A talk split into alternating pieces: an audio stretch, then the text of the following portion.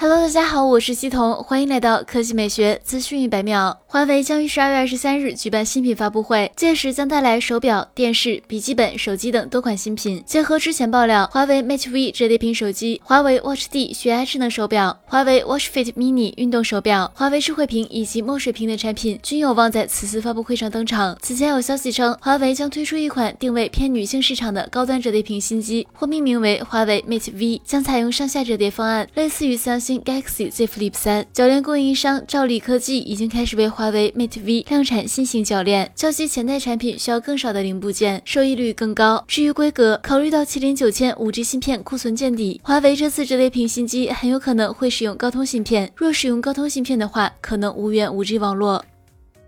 来看第二条新闻，小米集团高级副总裁、手机部总裁曾雪忠透露了小米十二系列的信息。他表示，小米十二系列拥有几大影像亮点：最快抓拍、最稳对焦、最强夜景。此外，小米十二系列在性能上具有收放自如的性能调度。此前爆料显示，在拍照方面，小米十二系列可能会提供两套影像方案，其中一个为五千万像素超大底主摄方案，另一个方案则是会搭载两亿超高像素主摄，将采用的是三星不久前发布的 ISOCELL HPE 传感器。尺寸为一比一点二英寸，而且小米十二系列的后置模组采用了新的处理工艺，观感上和 A 级玻璃机身更加协调一体。好了，以上就是本期科技美学资讯百秒的全部内容，我们明天再见。